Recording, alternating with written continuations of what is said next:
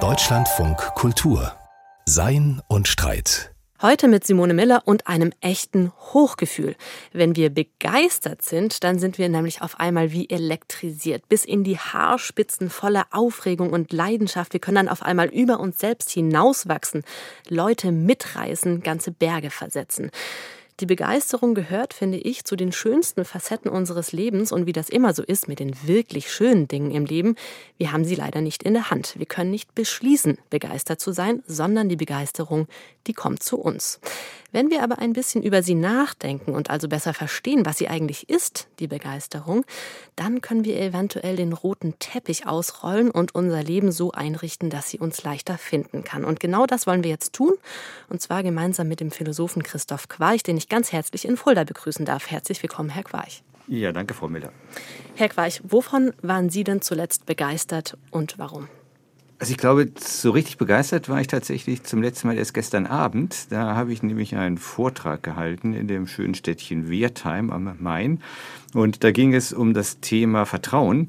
Und manchmal geht mir das so, wenn ich einen Vortrag halte, dass so während des Vortrags eine eigentümliche Woge der Begeisterung in mir aufsteigt, als ob irgendwie ich von einem guten Geist ergriffen wäre, der mich dann trägt und der durch mich hindurch redet. Das klingt vielleicht ein bisschen esoterisch, ist aber gar nicht so gemeint. Das ist, glaube ich, etwas, was viele Menschen kennen.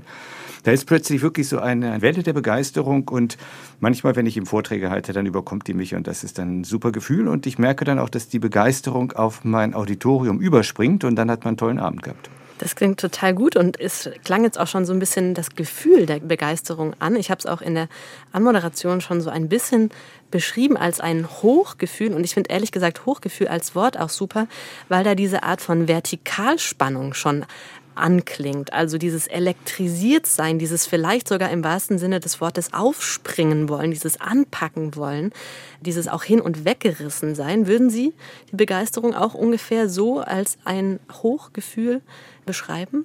Ja, in der Tat. Also ich verwende gerne eine Formulierung, die geht in die gleiche Richtung. Ich rede gerne von gesteigerter Lebendigkeit. Mhm. Menschen, die begeistert sind äh, oder Menschen, die sich selber als begeistert erleben, vielleicht formulieren wir es so, die reden eben auch davon, dass sie diesen Eindruck haben, auf eine ungewöhnlich intensive Weise energetisiert zu sein, dass sie sich motiviert fühlen, dass sie tatsächlich diese Mentalität haben, hands-on, jetzt lasst uns auch was gemeinsam tun.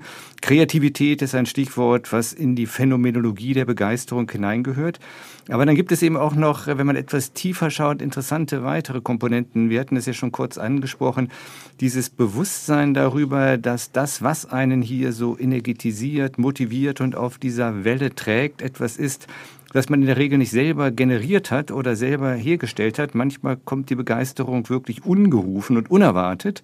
Und ähm, das ist etwas, was für Begeisterung charakterisierend ist. Genauso wie vielleicht noch ein letzter Punkt, der hier hingehört, dieses eigentümliche Gefühl, dass man in der Begeisterung nicht alleine ist. Menschen, die sich selber als begeistert erleben, erleben sich in der Regel zugleich in einer intensiven Weise als zugehörig zugehörig vielleicht zu einem Naturszenario, das einen begeistert oder zu einem Kunstwerk oder einem Konzert, ähm, das eine Begeisterung versetzt oder eine ganz andere Form der Begeisterung, die sich vor allen Dingen in Sportarenen zuträgt. Man äh, fühlt sich zugehörig zu dem Spielgeschehen, das einen in diesen eigentümlichen Zustand versetzt.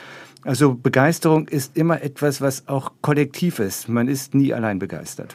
In dem, was Sie sagten, steckt ja schon drin. Also man begeistert sich sozusagen nicht aus sich selbst heraus. Stellt sich so ein bisschen die Frage, wo ist denn dann eigentlich der Raum, in dem die Begeisterung entflammt? Denn offensichtlich sind die Begeisterten eher außer sich. Ja, so sind sie auch oft beschrieben worden, auch von alters her in der Geschichte der Philosophie oder auch überhaupt in der, in der Kulturgeschichte, die sich ja mit dem Thema Begeisterung, wenn vielleicht auch unter anderem Namen, immer sehr intensiv beschäftigt hat.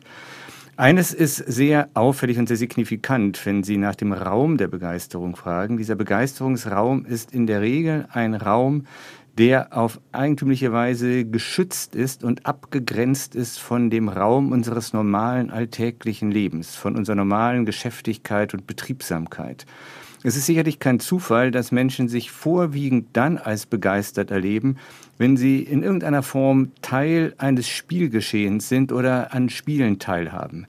Ich glaube, wir alle wissen, dass gerade dann, wenn es eben bei dem, was wir erleben, nicht darum geht, dass wir dabei funktionieren müssen, sondern dass wir uns gehen lassen können oder uns auch eben in so ein Spielgeschehen hineinversenken können, dann sind die Voraussetzungen da, dass dieser Geist über uns kommt und die Begeisterung uns ergreift und manchmal dann auch davonträgt. In die gleiche Richtung übrigens, um das noch zu erwähnen, weisen ja auch die, weist ja auch die Sprache. Unser Wort heißt ja nicht zufällig Begeisterung. Da drin steckt der Geist, von dem ich gerade schon sagte, dass er einen dann auf eigentümliche Weise ergreift, wenn die Begeisterung über uns hereinbricht.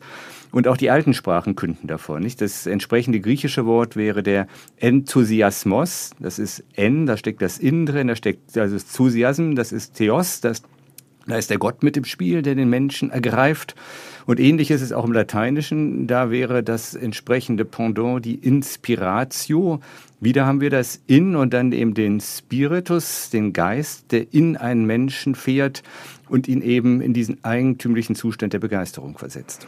Also dieses ein von Gott, dieses Eintreten des Geistes in die Seele im Lateinischen, das sind äh, so die Wortbedeutungen, die jetzt in den alten Worten der Begeisterung auftauchen. Sie haben schon gesagt, auch im Deutschen ist der Geist eben in der Begeisterung enthalten.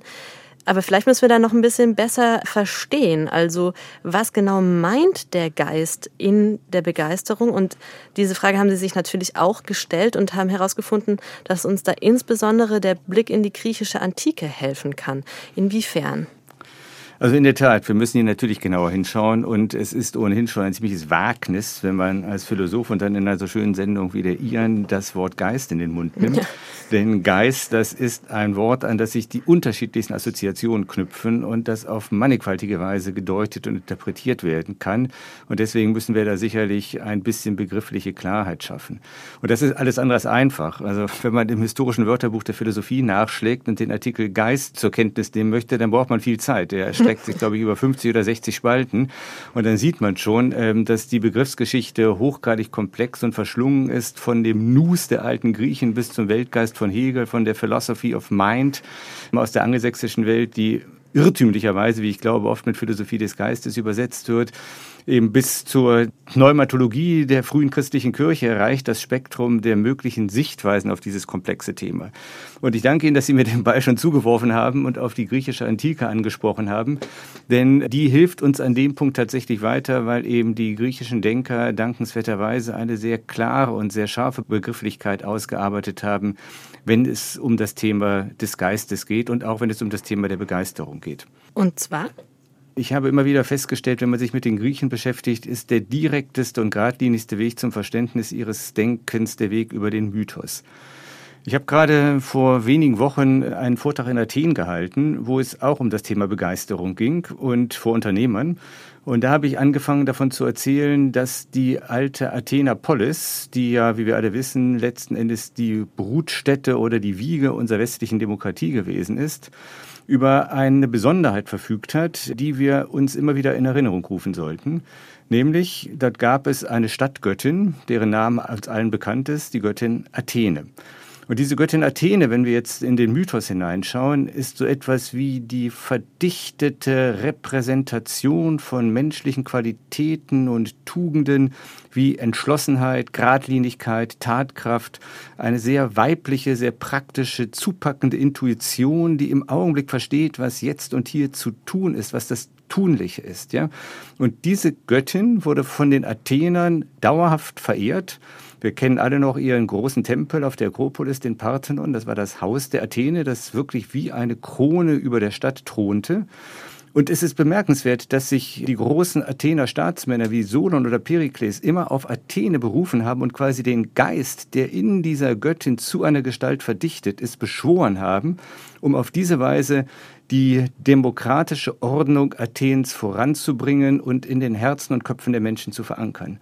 Und hier haben wir ein sehr schönes Beispiel, wie so ein Geist, der eben in der mythologischen Welt in einer Gottheit verehrt wurde, tatsächlich eine Woge der Begeisterung auszulösen vermag.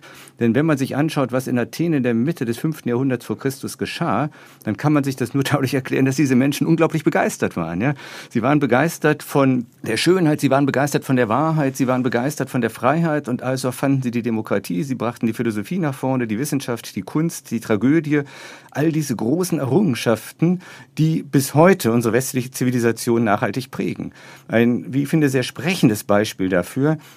was Geist mit den Menschen zu tun vermag, wenn sie in der Lage sind, eben sich zu diesem Geist zu verhalten. Und das ist etwas, was die Menschen des Mythos auf eine nachgerade virtuose Weise konnten. Ja, und Sie haben ganz interessant äh, formuliert, Athene wusste immer, was zu tun ist. Und ich glaube, da klingt an, dass eben im antiken Griechenland die Idee vorherrschte, dass das Zutuende eingebunden ist in ein sinnhaftes Größeres. Dass wir also Teil von etwas sind, das uns übersteigt. Und dieses Größere ist aber in sich sinnhaft. Und wenn wir uns eben als Teil dieses sinnhaften Ganzen verstehen, dann können wir uns auch begeistern lassen. Und da stellt sich für mich ehrlich gesagt die Frage, ist Begeisterung so betrachtet dann eigentlich so etwas wie ein quasi religiöses Gefühl? Ja, in gewisser Hinsicht kann man das so sagen, wenn wir den Begriff der Religion gleich äh, mit Samthandschuhen anfassen und daraufhin befragen, was er denn eigentlich und ursprünglich meint und wie er sich auch sinnvollerweise auf das, wovon ich gerade gesprochen habe, zur Anwendung bringen lässt. Und das setzt erstmal voraus, dass wir all das vergessen, was wir als Menschen, die in der Regel unter dem Einfluss der christlichen Kirchen stehen, so an religiöser Sozialisation erfahren haben.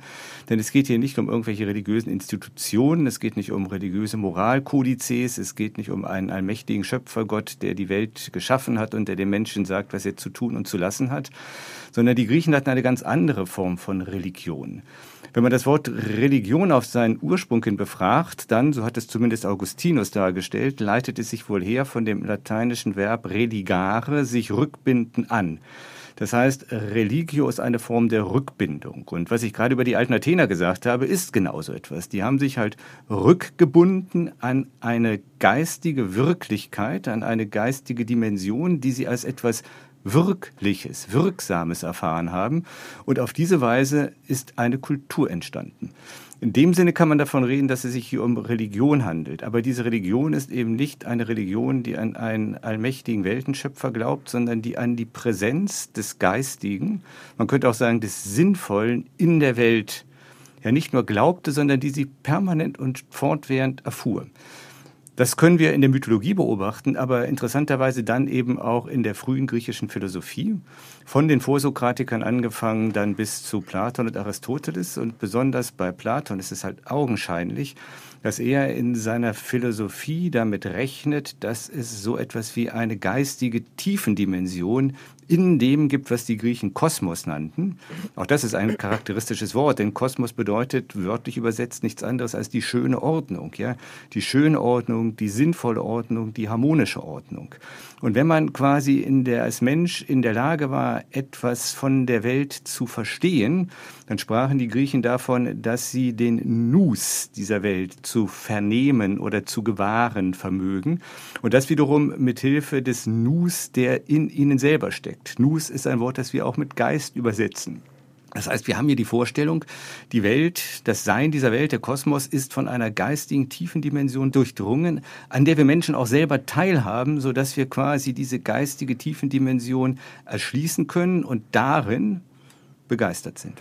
Dann hat Begeisterung also ganz viel mit Welterschließung zu tun, mit dem Gefühl, man hat etwas verstanden über das eigene in der Welt sein und ganz wichtig auch, Sie haben es jetzt schon mehrfach angesprochen, mit dem Gefühl, verbunden zu sein darin mit anderen.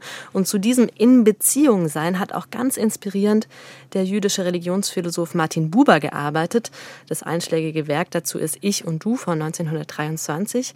Auf dieses Buch nehmen Sie auch immer wieder Bezug in Ihren Ausführungen. Begeisterung kann man sich nach Buber also dann so vorstellen, dass wir uns wirklich einlassen, dass wir uns öffnen einem gegenüber, einem Du, dass wir uns von diesem Du berühren lassen, von dem, was dieses Du sagt, zeigt, tut.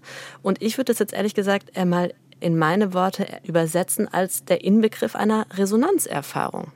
Ja, der Begriff der Resonanzerfahrung, der passt hier ganz gut hin, zumal er auch wiederum an das anschließen kann, was wir gerade über die griechische Philosophie gesagt haben. Ich komme gleich wieder zu Martin Buber. Mhm. Denn für die Griechen manifestierte sich diese sinnvolle Ordnung der Welt des Kosmos, vor allen Dingen in demjenigen, was die Griechen Harmonia nannten. Harmonie, Stimmigkeit. Und diese Stimmigkeit fanden sie eben im Kosmos, in der Natur. Sie fanden sie aber auch in den Werken der Kunst. Und das gesamte Programm der griechischen Lebenskunst und Ethik lief im Prinzip darauf hinaus, die eigene Seele in einen solchen harmonischen Zustand zu versetzen, dass sie resonant ist mit der großen kosmischen Harmonie, die man des Nachts am Sternenhimmel beobachten konnte, um es etwas poetisch zu sagen. Genau, deswegen ist, ist ja bei den Griechen auch das Schöne auch immer das moralisch Richtige. Das fällt sozusagen in eines. Genau, das Schöne ist auf jeden Fall das Gute und letzten Endes auch das Wahre. Den Begriff der Moral würde ich hier gerne fernhalten, aber das hat etwas damit zu tun, dass ich Moral sehr stark als eine neuzeitliche geistige Konfiguration interpretiere, bei der es darauf ankommt, dass der menschliche Willen gut ist und nicht etwa, dass wir das Gute in der Welt verstehen. Also dann müsste man genau in diesem Fall eher das Tugendhafte sagen. Das Nennen wir es das Tugendhafte. Genau. genau das ist der richtige ja. Begriff, der hier hingehört. Tugend. Den Griechen ging es darum, ein tugendhaftes Leben zu führen. Und ein tugendhaftes Leben war eben eines, in dem wir quasi mit der Kraft unseres Nus, unseres Geistes, die geistige Grundordnung der Welt so verstehen, dass wir resonant mit ihr sein können. Vorausgesetzt ist dabei, und das ist natürlich etwas, was uns modernen Menschen schwer eingeht, diese unglaubliche Vertrauen, das die Griechen in die Sinnhaftigkeit der Welt hatten. Dass es da tatsächlich eine geistige, sinnvolle Ordnung gibt, die sie jetzt gar nicht unbedingt irgendwie als das Ergebnis eines göttlichen Urhebers gedeutet haben. Nein, die Welt war sinnvoll. In der Gestalt der Götter wurde diese Sinnhaftigkeit manifest, aber sie erlebten eben diese Sinnhaftigkeit oder eben auch den Nus, den Geist dieser Welt als etwas, das fortwährend da war und an das man sich rückbinden konnte, mit dem man Resonanz sein konnte. Und das bringt mich jetzt zu Martin Buber. In der Tat, Martin Buber wandelt, obgleich er aus einem anderen geistigen Kosmos kommt, sehr stark, wenn es um den Geist geht, auf den Spuren der alten Griechen. Vor allen Dingen da, wo er einmal einen ganz wunderschönen Satz, ich glaube im zweiten Teil von Ich und Du ausspricht, der da lautet, der Geist ist nicht wie das Blut, das in deinen Adern kreist, sondern wie die Luft, die du atmest. Und damit will er wohl darauf hinweisen, dass der Geist etwas ist, das allgegenwärtig um uns ist, über das wir uns aber genauso wenig wie über die Luft, die uns Tag ein, Tag aus umweht, überhaupt Rechenschaft ablegen. Der Geist ist eine Realität, die da ist und vor allen Dingen, das ist jetzt der entscheidende Punkt, ähm, der das aufgreift, was Sie gerade gesagt haben, der uns Menschen auch miteinander verbindet. Und das ist wohl der Grund dafür, dass immer da, wo wir Verbundenheit erfahren, und wir hatten ja auch darüber gesprochen, dass Menschen, die sich selbst als begeistert erleben, dieses Zugehörigkeitsgefühl haben, dass immer da, wo wir äh, Verbundenheit erfahren, wo wir uns verstehen, wo wir uns verständigt haben, wo wir eines Geistes sind, diese Gegenwart des Geistes wahrnehmen können und dann begeistert sind. Denn tatsächlich, ich glaube, das wissen wir alle, wenn wir in einer Gesprächssituation mit anderen Menschen sind oder gemeinsam etwas tun und das Gefühl haben, hier sind wir im Geiste verbunden, dann ist das dieses gesteigerte Gefühl der Lebendigkeit, der Begeisterung in einem ganz besonderen Maße erfahrbar. Und es gibt ja im Deutschen noch ein anderes total interessantes Wort, nämlich das der Entgeisterung. Also so wie wir begeistert sein können, können wir eben auch entgeistert sein. Und da fragt man sich ja, was genau verlässt uns da eigentlich, wenn wir auf einmal entgeistert sind? Und vielleicht könnte man mit Buber gesprochen sagen, naja, uns verlässt eben da genau diese Art von Verbundenheit zwischen du und wir, zwischen ich und wir, zwischen ich und du. Und es bricht sozusagen der Raum des S ein. Also dieser Raum des S ist in Bubers Perspektive eben der Raum, in dem es auf einmal nur noch um das Gebrauchen, um das Nutzen von Dingen und von Menschen geht. Würden Sie das so sagen? Ja, das äh, beschreibt die Sache, glaube ich, sehr gut. Ähm, und ich würde gerne direkt an das anknüpfen, was Sie zuletzt sagten diese Erfahrung oder sagen wir so dieses Weltverhalten, das Martin Buber als die Ich-Es-Beziehung beschreibt, die er auch dadurch charakterisiert, dass er sagt, wenn wir uns zu einem anderen als einem Es verhalten, dann benutzen wir, gebrauchen wir oder erfahren wir das Gegenüber und zwar immer um unserer selbst willen. Das heißt, wir sind dann auf uns selbst zurückgeworfen und fallen in eine Form der Selbstbezüglichkeit, die in unserer heutigen Welt sehr häufig anzutreffen ist, was in meinen Augen dann eben auch der Grund dafür ist, dass wir oft das Gefühl haben, von allen guten Geistern verlassen zu sein oder tatsächlich in einer entgeisterten Welt zu leben. Also Entgeisterung ist ein sehr spannendes Phänomen und da sollten wir gleich noch ein bisschen bei bleiben. Aber Entgeisterung hat für mich wirklich sehr viel damit zu tun, dass wir eben diese Rückbindung, diese Religio an das, was wir gemeinschaftlich verstehen oder in unserem Tun, ich denke dabei wieder an Athene, gemeinschaftlich verrichten können, wenn wir diese Rückbindung verlieren und letzten Endes in Selbstbezüglichkeit um uns selbst herumkreisen.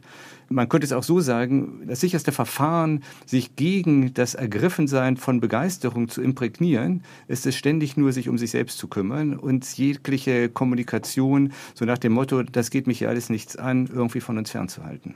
Genau, weil dann können wir uns auch einfach abtrennen von jeder Begeisterungsfähigkeit.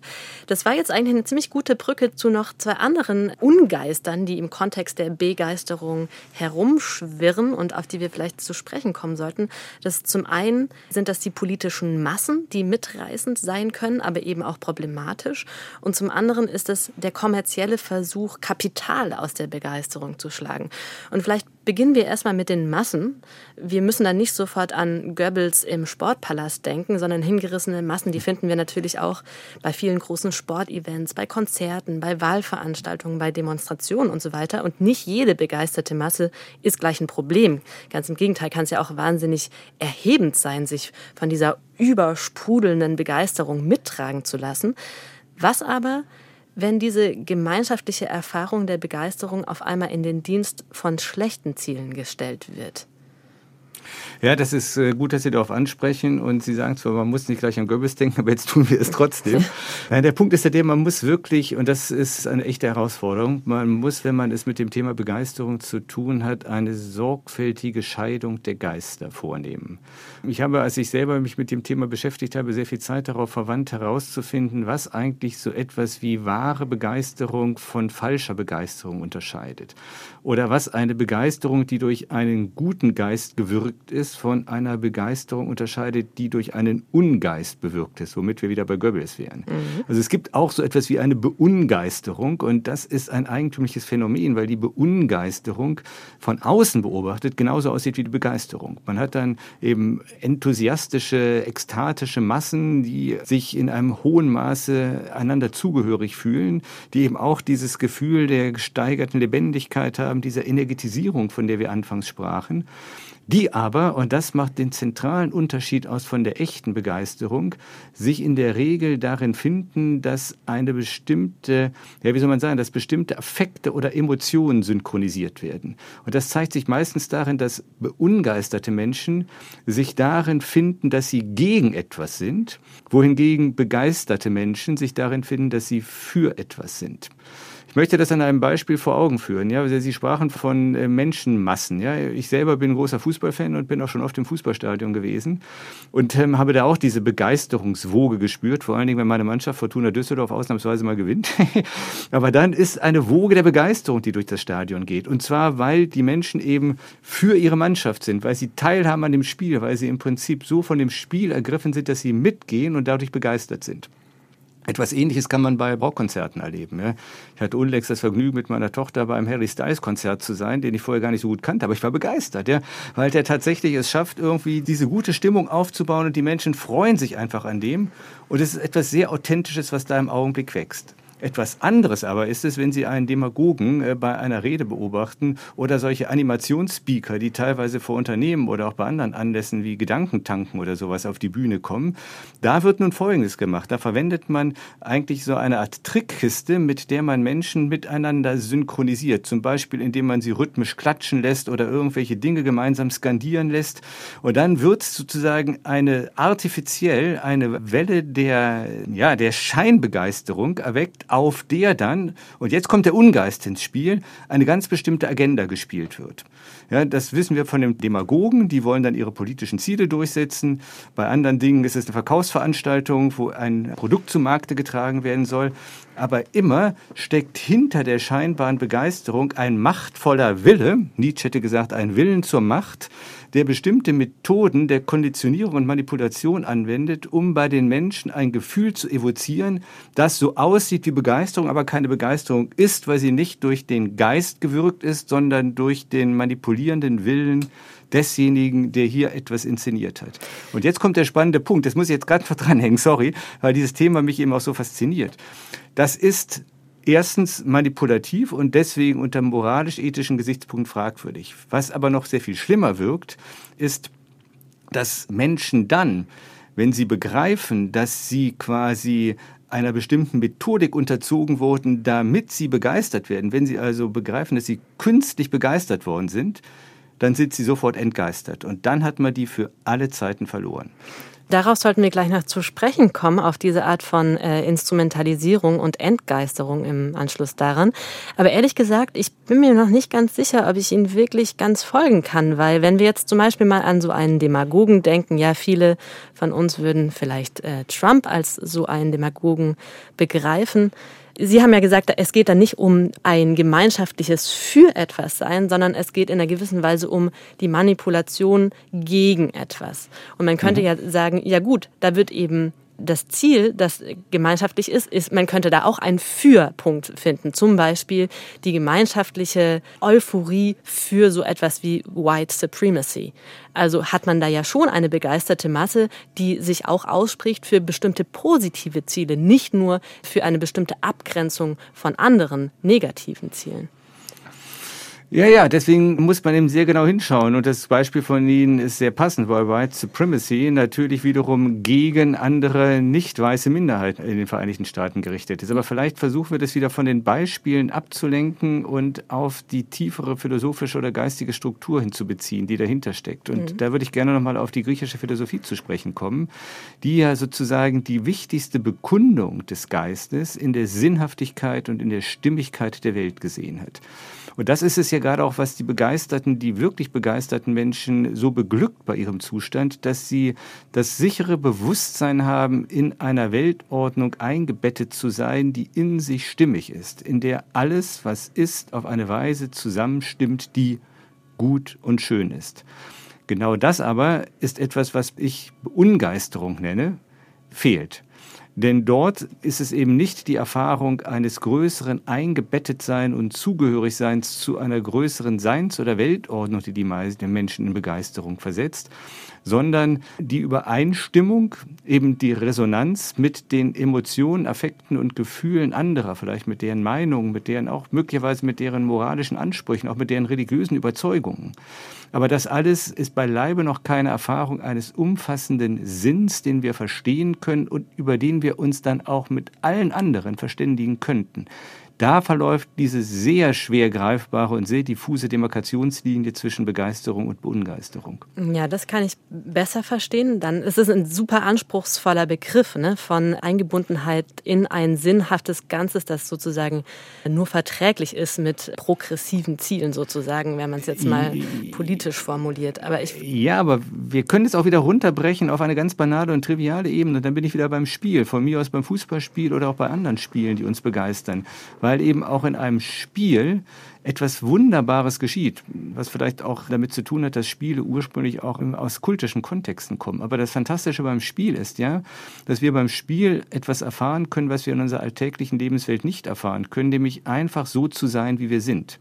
Nicht bei einem Spiel geht es nicht darum, dass man irgendeinen Output produziert. Bei einem Spiel muss man nicht funktionieren. Bei einem Spiel darf man so sein, wie man ist, darf man sich vielleicht von Seiten zeigen, die man sonst im normalen alltäglichen Leben nicht zeigen kann. Und das heißt, hier sind wir wieder im Sein und nicht im Willen. Und das ist, glaube ich, der entscheidende Punkt, ähm, der auch uns helfen kann, diese Demarkationslinie zwischen Geist und Ungeist zu finden. Wenn wir angebunden sind an das Sein dieser Welt, auch an unser eigenes Sein, gerade darin, dass wir einfach im Spiel sein können, was wir sind, dann haben wir die Chance, uns mit dieser geistigen, tiefen Dimension des Seins zu verbinden. Wohingegen überall da, wo wir von unserem Willen, von unseren Ambitionen, von unseren Intentionen getrieben sind, wo wir als Homo economicus glauben, auf dem Marktplatz reüssieren zu müssen und unseren Vorteil davon zu tragen, da haben wir es eben nicht mit Begeisterung zu tun, sondern da haben wir es, wenn es so aussieht wie Begeisterung, mit einer Form der Manipulation oder Konditionierung oder Fanatisierung zu tun. Und jetzt haben Sie schon gesagt, Homo economicus ist sozusagen wiederum eine sehr gute Brücke zu diesem anderen Aspekt, auf den wir noch zu sprechen kommen sollten. Und zwar sind Sie ja interessanterweise von einem Unternehmen gebeten worden, ein Konzept für so etwas wie eine Begeisterungskultur zu entwickeln. Und natürlich kann es eine zweischneidige Sache sein, die Begeisterung für ein Unternehmen einzuspannen. Denn wir wissen einerseits, natürlich ist die allerschönste Arbeit diejenige, die wir mit Begeisterung tun. Andererseits wird es irgendwie schnell unangenehm, wenn es darum geht, Kapital zu schöpfen aus der Ressource Begeisterung. Denn dann liegt schnell die Gefahr nahe, dass Begeisterung da einfach instrumentalisiert wird. So ein instrumentelles Verhältnis wollte dieses Unternehmen, das Sie angefragt hat, aber gerade nicht einnehmen, oder? Ich weiß ehrlich gesagt nicht ganz genau, was dieses Unternehmen wollte. Sie wollten jedenfalls das, was, glaube ich, alle Unternehmen wollen. Und ich habe inzwischen sehr, sehr viele Vorträge bei Unternehmen zum Thema Begeisterung gehalten. Sie wollen gerne begeisterte MitarbeiterInnen und sie wollen gerne begeisterte Kundinnen. Mhm. Ja? Natürlich, das möchte jedes Unternehmen, weil man weiß, da wo Menschen begeistert sind, da entsteht auch so etwas wie eben dieses Zugehörigkeitsgefühl, da bleiben ähm, einem die Leute treu. Und das ist eben etwas gerade in der gegenwärtigen Arbeitsmarktsituation, was für viele Unternehmen von existenzieller Bedeutung ist.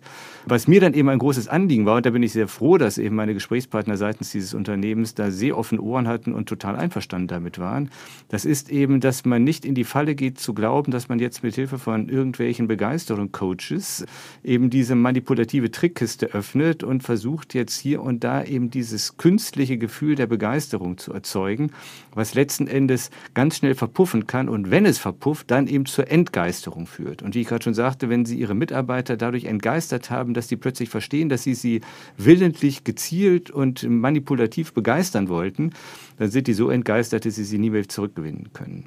Also wenn man wirklich in einem unternehmerischen Kontext Begeisterung manifestieren möchte, dann darf man nicht glauben, dass man das technisch erzeugen könnte, sondern dann muss man verstehen, dass Begeisterung etwas ist, das, weil der Geist etwas Lebendiges ist, kultiviert werden muss, genauso wie eine Pflanze. Die wächst ja auch nicht dadurch schneller, dass man an ihr zieht, sondern dadurch, dass man ihr einen geeigneten Raum gibt, dass man ihr ein geeignetes Klima gibt, dass man ihr die nötigen Nährstoffe zuführt. Und ich denke, was Unternehmen tatsächlich tun können, ist Räume öffnen, Räume schaffen, in denen eine authentische Begeisterung für die Mitarbeiter und Mitarbeiterinnen wachsen und gedeihen kann. Aber gerade nur dann, wenn man das eben nicht versucht zu forcieren oder mit Hilfe von äh, rhetorischen oder manipulativen Tricks künstlich zu generieren. Was ist denn dann also der Humus, sagen wir, ja, einer echten Begeisterungskultur. Also Sie haben ja selbst gerade schon gesagt, man müsste eine Art Infrastruktur möglicher Begegnung, möglicher Begeisterungsräume schaffen. Wie könnten diese Räume eingerichtet sein? Also stellen wir die uns wirklich als ganz plastische Räume vor, in die man eintreten kann, oder sind es mehr metaphorische Räume, die Sie da jetzt vor Augen haben? Sowohl als auch. Ich denke, beides geht und das ist dann natürlich irgendwann auch immer eine Frage des Budgets. Aber der entscheidende Punkt ist zunächst einmal, dass es in Unternehmen klar begrenzte und definierte Räume gibt, die ähnlich wie Spielräume aus dem normalen alltäglichen funktional-operativen Geschäft des Unternehmens herausgelöst sind. Also Räume, in denen nicht die ökonomische Rationalität des Homo economicus dominiert, sondern eher die kreative und spielerische Intelligenz dessen, was Philosophen den Homo ludens, den spielenden Menschen genannt haben. Und ich denke dabei jetzt gar nicht so sehr daran, dass man den Kicker in die, in die mhm. Kantine stellt, ja, was manche Startups machen. Nein, ich denke wirklich daran, dass man Räume oder Zeiten in Unternehmen etabliert, in denen die Mitarbeiter und Mitarbeiterinnen sich tatsächlich begegnen können. In dem Sinne, wie wir vorhin mal kurz Martin Buber gestreift hatten, als wir sagten, von ich zu du, wo es also nicht darum geht, in der Begegnung mit dem anderen gleich wieder funktionale, zweckrationale Kriterien anzulegen und sich zu fragen, wie kann ich den jetzt für meine Zwecke gebrauchen oder was kann ich mit dieser Person anfangen, sondern wo man gemeinsam in kreative Prozesse einsteigt. Das können auch gerne künstlerische Prozesse sein, in denen man miteinander Gedanken durchspielt, out of the box denkt wie das heutzutage so gerne genannt wird, wo also die operative Funktionalität ausgesetzt ist und sich ein Spielraum öffnet, in dem sich die Menschen einbringen können und auf diese Weise in dem Miteinander, in der Begegnung miteinander einen Raum schaffen, in dem der Geist zu wehen vermag. Ich glaube, das muss aber auch gekoppelt sein an, an noch ein weiteres Gefühl, nämlich das Gefühl, dass es auch tatsächlich so etwas wie einen gemeinsamen Handlungsraum gibt. Also dass man über eine gewisse Handlungsmacht auch verfügt, das, was man sich dann vielleicht gemeinsam erfindet, auch irgendwie umsetzen zu können. Weil sonst, ähm, glaube ich, kann man sich nicht so richtig darauf einlassen, auf diese Art von Kreativität. Und ich frage mich, wir sind ja jetzt in einer Gegenwart, die derart krisengeschüttelt ist, dass genau dieses Gefühl der gemeinsamen Handlungsmacht immer mehr verloren geht. Müssten wir also nicht gerade auch im öffentlichen Raum darüber nachdenken, mehr diese Art von Räume für gemeinsame Begegnung und aber auch Bewegung einzusetzen? Und haben Sie da vielleicht eine Idee dazu? Ich bin mir nicht ganz sicher. Erstens, ob ich Ihre Frage richtig verstanden habe und zweitens, wenn ja, wie ich darauf antworten soll. Ich denke, was wir tatsächlich brauchen, sind Begegnungsräume. Das ist für mich ganz entscheidend. Und das gilt sowohl für die Welt der Unternehmen als auch für unser Gemeinwesen, in dem Begegnung, Partizipation, Miteinander handeln oft zu kurz kommen. Und da schließe ich jetzt nochmal an meinen kurzen Exkurs auf die alten Athener an, denen es ja gelungen ist, diesen Spirit der Athene in ihrem Gemeinwesen so zu kultivieren, das ist, glaube ich, das richtige Wort, dass er zu einer Wirklichkeitsmacht wurde, der wir die Demokratie und wirklich die großen Errungenschaften eines freiheitlichen Denkens verdanken. Das hat etwas mit Kultur zu tun und zur Kultur gehört etwas, was ich in dem Zusammenhang gerne noch einbringen möchte, weil es für den Geist von so fundamentaler Bedeutung ist, nämlich das Feiern.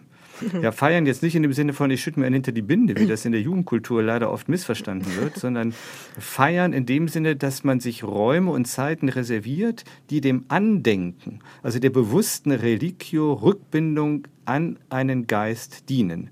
Wenn es uns gelänge, wie die alten Athener, Feiertage zu haben, in denen Menschen miteinander sich im Geiste der entschlossenen Tatkraft und weiblichen Intuition treffen, um miteinander zu beratschlagen, was hier und jetzt für das Gemeinwesen tunlich ist, dann wäre schon sehr viel gewonnen. Und dabei muss nicht immer gleich, und das ist jetzt der Punkt, wovor ich warnen möchte, ein Ergebnis dabei rauskommen.